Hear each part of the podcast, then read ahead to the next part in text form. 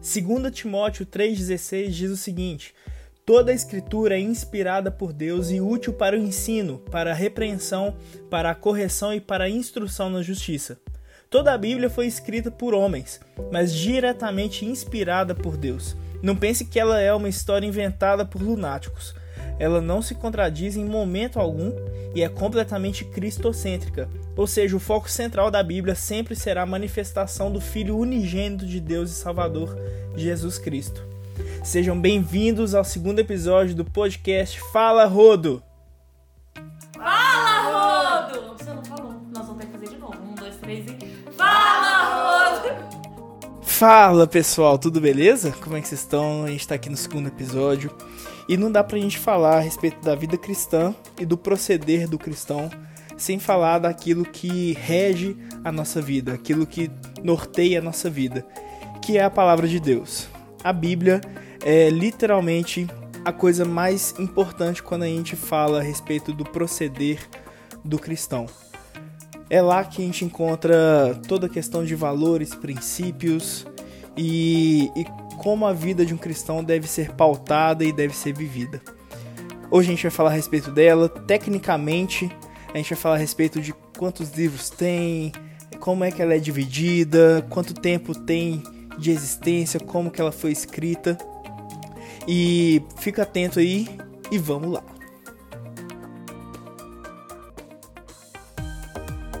A Bíblia protestante ou evangélica difere da católica apenas no número de livros. 66 para protestante e 73 para católica, sendo que o Antigo Testamento da última possui sete livros adicionais, conhecidos como apócrifos. A Bíblia foi originalmente escrita em duas línguas e um dialeto, o hebraico e aramaico no Antigo Testamento, e o Novo Testamento foi escrito no grego. Aqui eu vou falar com ênfase na Bíblia protestante, tá beleza? Porque é, é a Bíblia que eu mais utilizo, é o que mais tô, tenho prática, é a que eu mais uso mesmo. Mas ambas têm a mesma essência, o mesmo sentido, o mesmo propósito, o mesmo destino, a mesma finalidade, o mesmo que você quiser que seja. Mas vamos falar como é que a Bíblia é dividida, beleza? Vamos lá. Bom, ela tem dois grandes grupos, conhecidos como testamentos: o Antigo Testamento e o Novo, separados pelas épocas pré e pós primeira vinda física de Jesus Cristo. Esses dois grandes grupos eles são subdivididos em nove outros subgrupos. Cinco deles, cinco desses subgrupos, eles estão no Antigo Testamento. Vamos citar eles? Ó, o primeiro é o Pentateuco, ou também Torá. Esses são os livros da lei, são cinco primeiros livros da Bíblia e dispostos em ordem cronológica. São eles Gênesis, Êxodo, Levítico, Números e Deuteronômio. O segundo subgrupo da Bíblia é conhecido como livros históricos.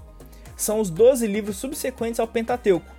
Também dispostos em ordem cronológica, eles relatam a história de Israel, desde a entrada do povo hebreu até a conquista da terra prometida Canaã.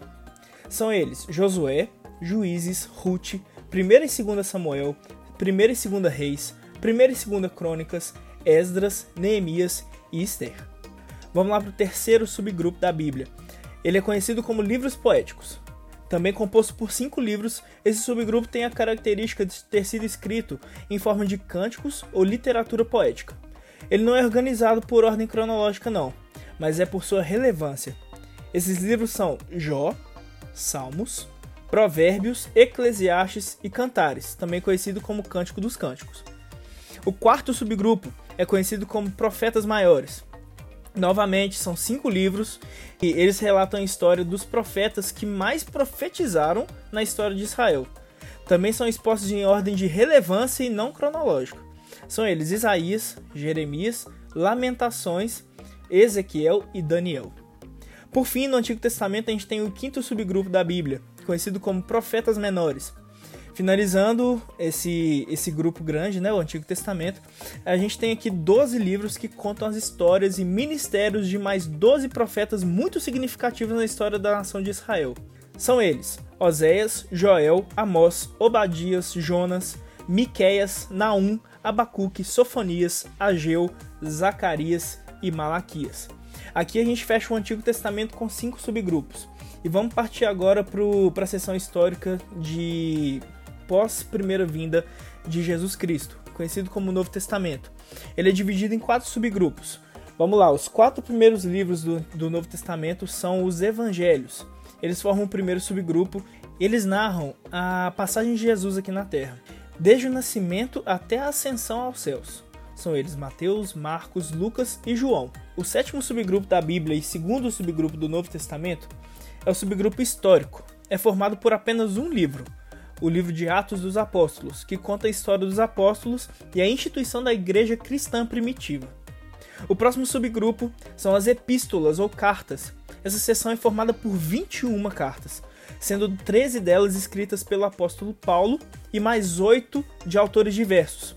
Paulo escreveu os seguintes: Romanos, 1 e 2 Coríntios, Gálatas, Efésios, Filipenses, Colossenses, 1 e 2 Tessalonicenses, 1 e 2 Timóteo, Tito e Filemão.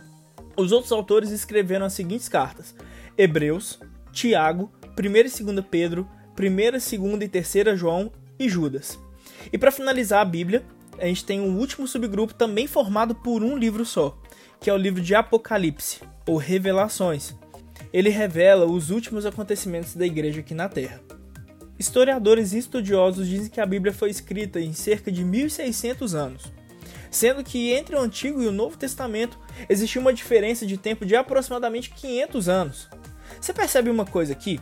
Os profetas já anunciavam a chegada do Messias, a chegada de Jesus Cristo, mais de 500 anos antes da sua própria vinda. Eu acho isso sensacional, velho, na moral. Esse foi o nosso segundo episódio, pessoal. Se você quiser deixar sua impressão, seu comentário, sua sugestão, seu emoji, o que você quiser, é só ir lá no meu Instagram, rodobracarense, e fala comigo lá. Que Deus te abençoe. Falou, valeu, é nóis!